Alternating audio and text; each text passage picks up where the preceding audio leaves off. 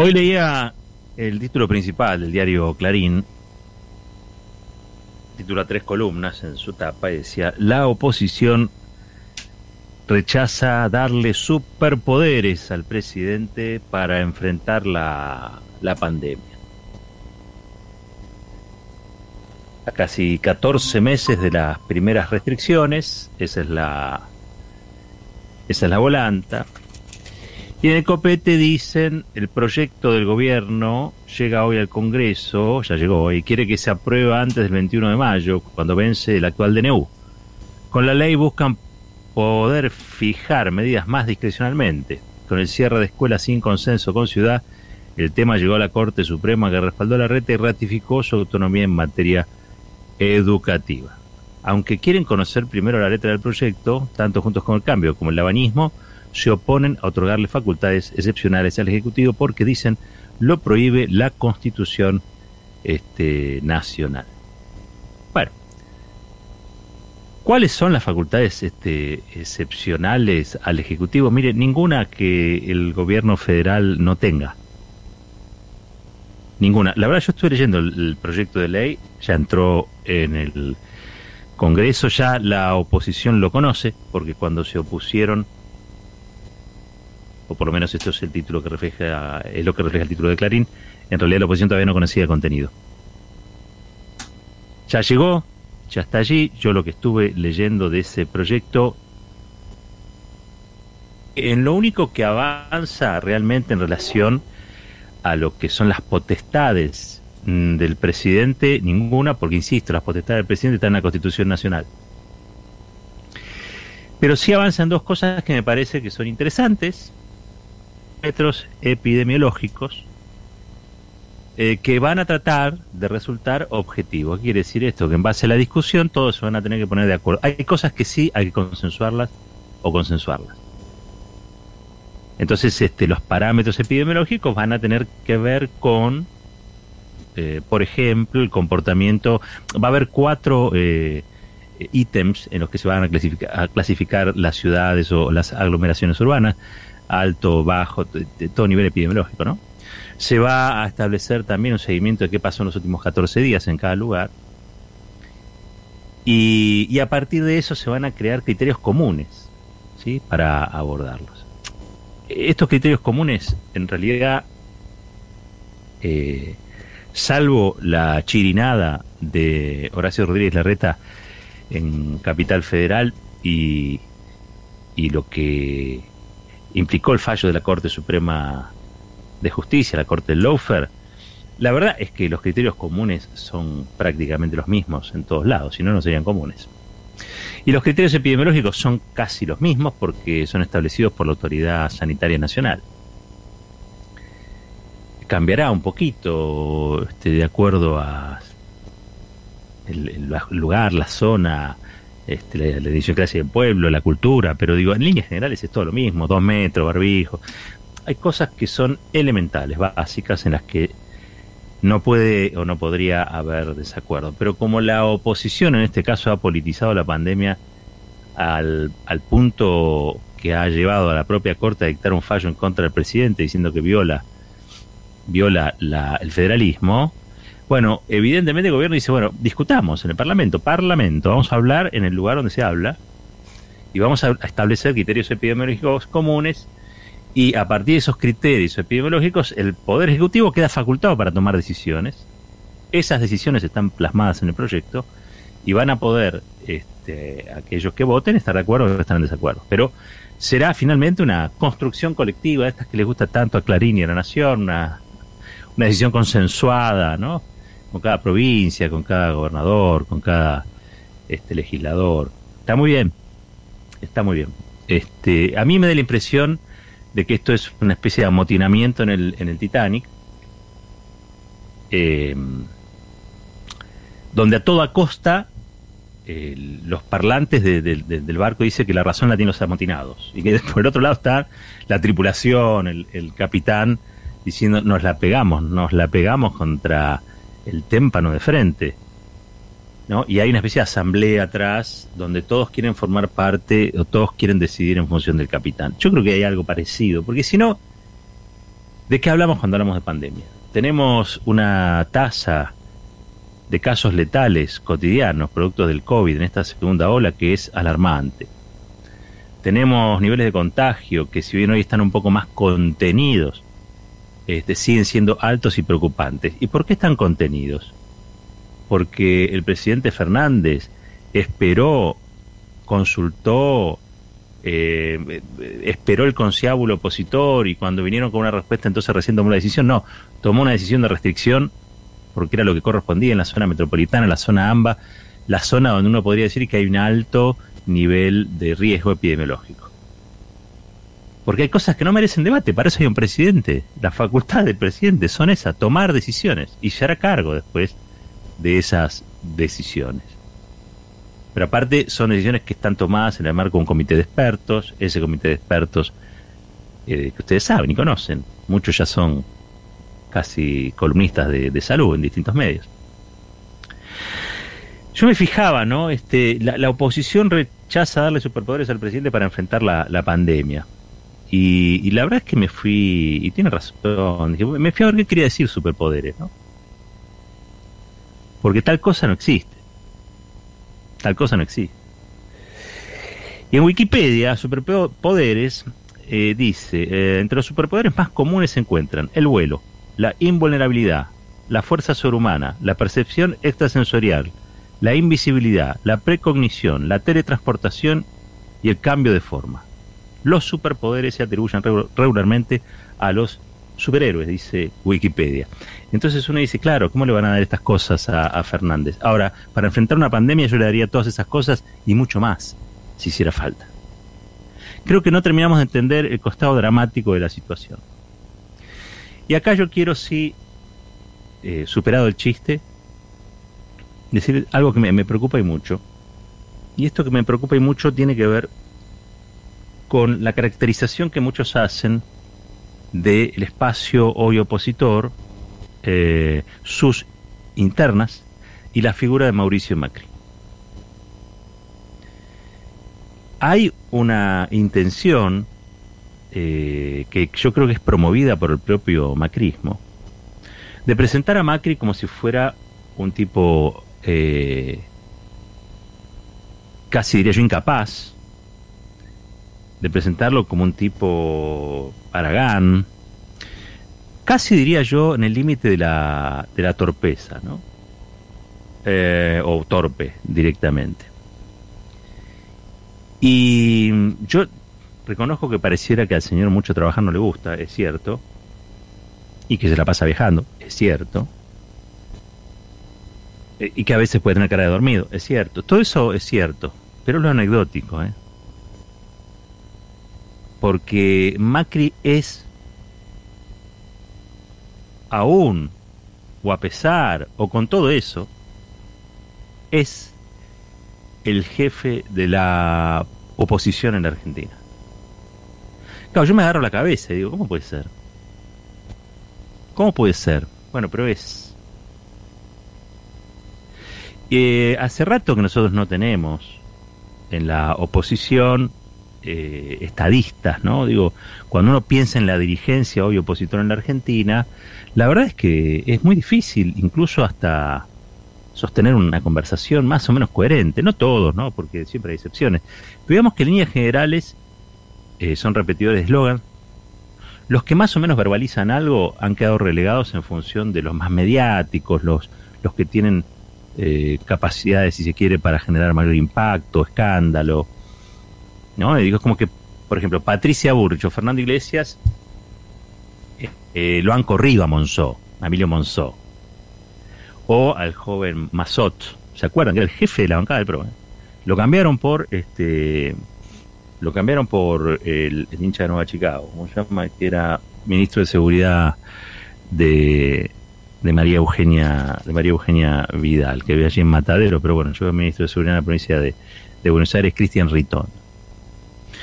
Eh, Mazot, un chico que estudió en el exterior, la verdad que tenía todos esos este, oropeles meritocráticos que el macrismo en su momento exponía como indispensables para sumarse a su proyecto proyecto, como parte de los valores de su proyecto político. Hoy creo que quiere ser intendente de Tigre, o concejal, ya no, no lo sé, o Pero digamos, todo lo que era, de alguna manera, el, el ala em, más, ni siquiera conversadora, la que tenía algún tipo de manejo eh, automático, la, la, que tenía como estrategia de la lucha política el, la argumentación. Bueno, eso ha quedado relegado y han quedado los más espantosos, ¿no?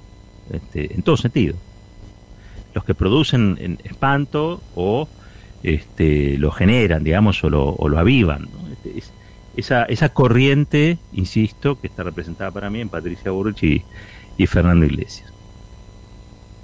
Ahora, esos son los que se llevan la marca, ¿no? como, es como en el fútbol, ¿eh? son los que se llevan la marca. Después hay un montón de otros que están trabajando este, para, para retornar, quieren volver. Gobierno. Quieren volver al Estado, en realidad, porque en el poder ya están. El poder es de ellos.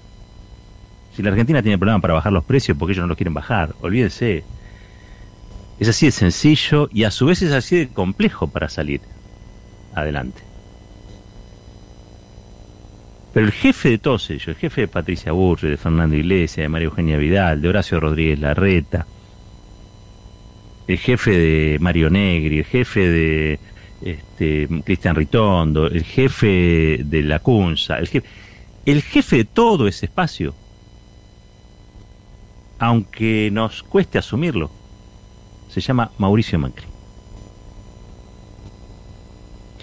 Y les voy a dar un ejemplo de lo que implica esa jefatura. Acá muchos se quedaron con la idea de que lo que había que criticar a Macri es que se fue enfermo de COVID, o que había estado reunido con él con COVID y que ponía en riesgo. Miren, Macri, dos cosas que son o marcan un estilo desaprensivo, desafectado. Una, darse la vacuna de Moderna en los Estados Unidos en una, farmacia. Hoy lo escuché a Chiche Helblum. Chiche no es progresista. Chiche casi diría yo que piensa o está en las antípodas de lo que uno piensa o este, puede ser simpático en algunas cuestiones, pero este, digamos que no, no expresa eh, una mirada progresista de las cosas, sino más bien lo contrario. No llega a ser Babi Checopar, pero andan en el barrio, están, están cerca de uno. Estaba indignado, Chiche estaba indignado porque dice que antes, ¿sí? Eh, los cargos, cuando uno ejercía un cargo, una vez vencido el, periodo de gestión, este, quedaba la, lo que sería la majestuosidad del cargo.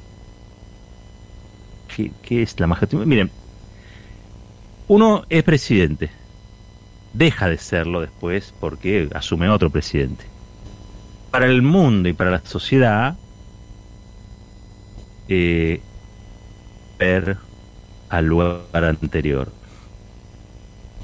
como presidente, pero si se mueve en el mundo, se tiene que. ¿Se entiende lo que digo? O sea, de algún modo es o ha sido un jefe de Estado en la nación argentina y donde va es reconocido como tal. Eso que hizo Macri nos avergüenza ante el mundo. Tentado, es un atentado. La comunicación del gobierno argentino es un atentado a la política sanitaria del gobierno argentino. Corta él. Estrategia que es, primero que nada, volver. Para volver necesitan que la política sanitaria del gobierno, por eso, entre otras cosas, el jefe les ordenó que traben estos superpoderes que, como ya les dije, porque Alberto Fernández no va a salir volando por, por ningún va a mirar a través de la ropa. No. La legislación les ordena un poquito unos parámetros, hablemos el mismo lenguaje, esto no es una torre de Babel. Todos los poderes del presidente están en la Constitución. Pero ¿qué hace el expresidente argentino? Dato cumplido. Abandona la sociedad del cargo. No se va a vacunar. ¿Ustedes saben la gravedad que eso implica? Primero porque nadie nos toma en serio. que hace verosímil que la Argentina está ante una crisis de vacuna, lo cual es cierto, pero tan, tan crisis de vacuna como la que tiene Brasil, como la que tiene la, el propio este, Italia, o como la que puede llegar a tener la India. O sea, anotate en la ciudad de Buenos Aires, ciudad de la que sos vecino o vecina, en este caso vecino, a la provincia, anotate en el, en el, vacunate de, de Kisilov, unas. Cuando corresponda, te vacunas. No me voy afuera y como me... Sí, pero vos no, Macri no sos una persona como sos un expresidente de la Nación Argentina. Sos un presidente mandato cumplido de la Nación Argentina. Lo que vos hagas o dejes de hacer impacta en la Nación Argentina. Y no se puede tener comportamientos tan degenerados, digamos, no, no corresponde. Acá hay gente que se la está jugando. Hay gente que muere todos los días. Porque aparte les quiero decir a todos los impresentables que este fin de semana estuvieron en todos los canales diciendo, a mí si me hacen ir, si yo puedo pagármelo, voy y me, la, me aplico la vacuna. Si yo, si yo tuviese la plata, voy. Ah, eh, eh, están gastando la plata de ellos, no, tenemos que meter. Habrán escuchado a todos esos salames el fin de semana hablando. Bueno, yo le quiero decir que las vacunas que faltan acá son las que sobran allá. Y si el mundo se definiera porque puede pagar las cosas, avíseme. Porque entonces esto sería una bataola. No corresponde que alguien que viaja pueda comprarse su vacuna ya cuando en su propio país no las hay, o hay restricciones, o el abastecimiento es difuso, o ese país no le quiere vender a la Argentina. ¿Dónde está la, el principio de solidaridad? Básico. Después, yo insisto, ¿no? Todos se vuelven moralistas, todos son profesores de ética, son, este, cuando hay que analizar a Cristina Kirchner, pero analicemos con la misma vara a Mauricio Macri. Analicemos los comportamientos de los sectores, este, habitualmente votantes del espacio de Macri. Yo no los estoy considerando extranjeros o irrecuperables o fanáticos, como ellos dicen de los kirchneristas. No yo, no, yo no digo eso. Yo digo sí, que lo que hizo Macri está mal, que es una actitud degenerada. Eso sí lo digo. Y sobre aquellos que van y viajan, no, mira, la verdad me parece mal, me parece pésimo. Y me parece que hay comunicadores en la Argentina que ya a esta altura comunican cualquier cosa. Y que tendrían que replantearse si lo que quieren es, son los cinco minutos de fama que ofrece esta, esta profesión este, o quieren algo de periodismo. Porque si lo que quieren son cinco minutos de fama, a mí me gusta eso que se llama mediático. ¿Vos qué sos? Mediático. Me encanta. No, porque si no, vos tenés que compartir, y a mí me ha pasado, y siempre lo digo. Yo, ahora no, porque estamos con restricciones o con cuidados extremos, pero yo tengo que ir a mesas familiares donde creen que este, Viviana Ganó es periodista, y yo también. Y yo no tengo nada que ver. Y es una vergüenza que el presidente de la nación le haya llamado, le conteste. Es una vergüenza eso que hacen. Están creando un monstruo mediático del que ella no tiene culpa. Porque al fin de cuentas muchos se valen de eso que se ha generado allí. ¿Para qué? ¿Por qué? Inconfesables intereses, supongo. O situaciones que no se pueden explicar, al menos desde mi punto de vista. Con el tiempo aprendí que hay muchos puntos de vista que quizás no sean los míos algunos no dejan de sorprenderme. Les decía, digo de todos estos eh, diputados, senadores, de, toda esta gente que dice que no hay que darle los superpoderes al presidente, lo, exige Macri, lo pide Macri.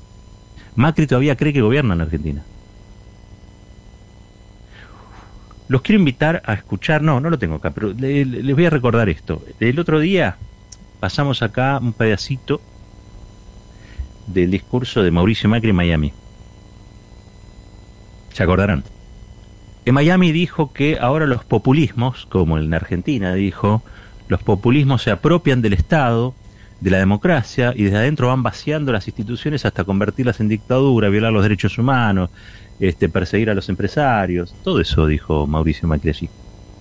En la tribuna, le mandamos saludos, había muchos de acá, ¿eh? empresarios de acá.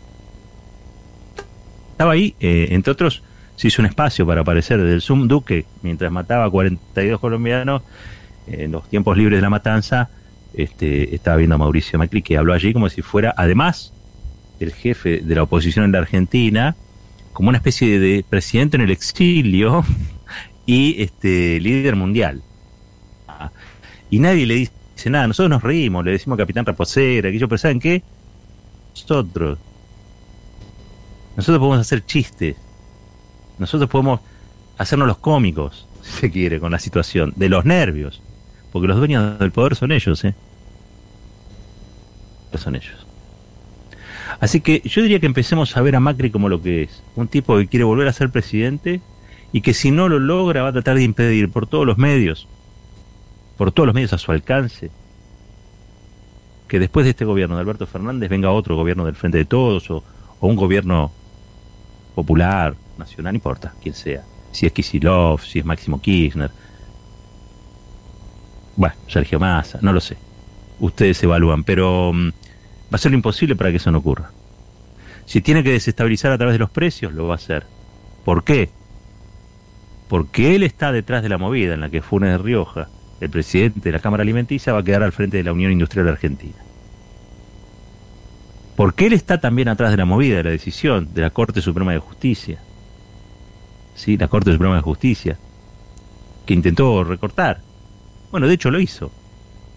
Como yo decía vez, le pintó la cara al presidente de la Nación, los poderes del presidente de la Nación. Un régimen hiperpresidencialista que están reinventando con la ayuda de dos constitucionalistas que viven en el barrio de Constitución de Clarina la Nación. Con eso están inventando un nuevo mundo jurídico, un nuevo limbo, donde en un régimen como el nuestro el presidente no tiene que tener poder. Es absurdo, pero estamos en manos del absurdo. Ahora, parte de ese absurdo es considerar que Macri es un salame. No es así. No lo es. Es el jefe de la oposición en Argentina. Es el que está detrás de cada uno de los movimientos destituyentes de todos los movimientos que oradan la economía, el bolsillo popular, están en ese plan, que es generar fundamentalmente el fastidio, la malaria, para que en una elección de medio término el gobierno actual no pueda sumar nuevos legisladores, nuevos parlamentarios a apoyar su proyecto político. ¿O no ven que eso que denunció Macri en Miami, tiene relación con la tapa de Clarín de hoy. Y tiene relación fundamentalmente con esto de atribuirle superpoderes a Fernández. Porque esto es fantástico. Un día tiene superpoderes, al otro día Cristina lo maneja como un pichicho, o una cosa o la otra, pero no importa, porque lo que tratan es de enloquecernos. Es pegar por una cosa o es pegar por la, por la otra, pero el verbo es el mismo, pegar. ¿Y qué es lo que buscan? Porque yo a esta altura, yo creo que a Fernández hay que defenderlo porque es el presidente constitucional. Yo lo voté a Fernández, como muchos los que nos están escuchando. Ahora, también lo que hay que defender un poco, eh, creo, a esta altura del partido, además del, además del cargo del presidente, la jerarquía institucional, etcétera, etcétera, etcétera. Defendamos la ley de gravedad. ¿Qué quiero decir con eso? Defendamos, digamos, lo que creo que son cuestiones obvias la ley, de gravedad existe independientemente de nuestro deseo. Independientemente de nuestro deseo, que queremos ver en Macri a un tipo que es un, un tipo como Mr. Bean, ¿se acuerdan de la serie Mr. Bean? Torpe, incapaz, fracasado. Yo entiendo todo, pero la verdad, independientemente del deseo, por todo el daño que hizo, lo que está en funciones es el jefe de una oposición en operaciones tratando de demoler de a poquito una muy lenta construcción que dio como resultado el gobierno de los Fernández.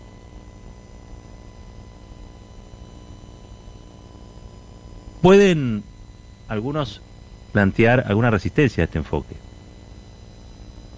pero yo les pediría que reflexionen sobre esos asuntos, porque tienen mucho dinero, tienen mucho poder, contratan inteligencia ajena, contratan creatividad ajena, contratan lo que sea.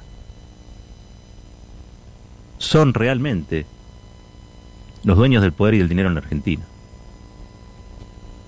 Son los que deciden cuánto van a costar las tarifas, cuánto van a costar los fideos, cuánto va a costar el gas, cuánto va a costar, cuánto nos va a costar llegar a fin de mes. Miren lo poderoso que son. Después, es cierto, Macri no va a durar para siempre. Esos mismos sectores buscarán algún sucesor, un heredero, una heredera. Lo intentaron con María Eugenia Vidal. No les dio. ¿Y saben por qué no les dio? Porque cuando estaban jugando con María Eugenia Vidal, sectores del arretismo, Clarín, La Nación y algunos que están en frente de todos, chiquititos, ¿eh? no, no es que son relevantes ni importantes al interior del frente de todos, pero del labañismo también, todos querían una María Eugenia Vidal que sucediera a Macri. Macri ese día, ¿sabe qué hizo? Golpeó la mesa fuerte y dijo, ¿qué están haciendo? El jefe soy yo. Esto es fuerte y al medio.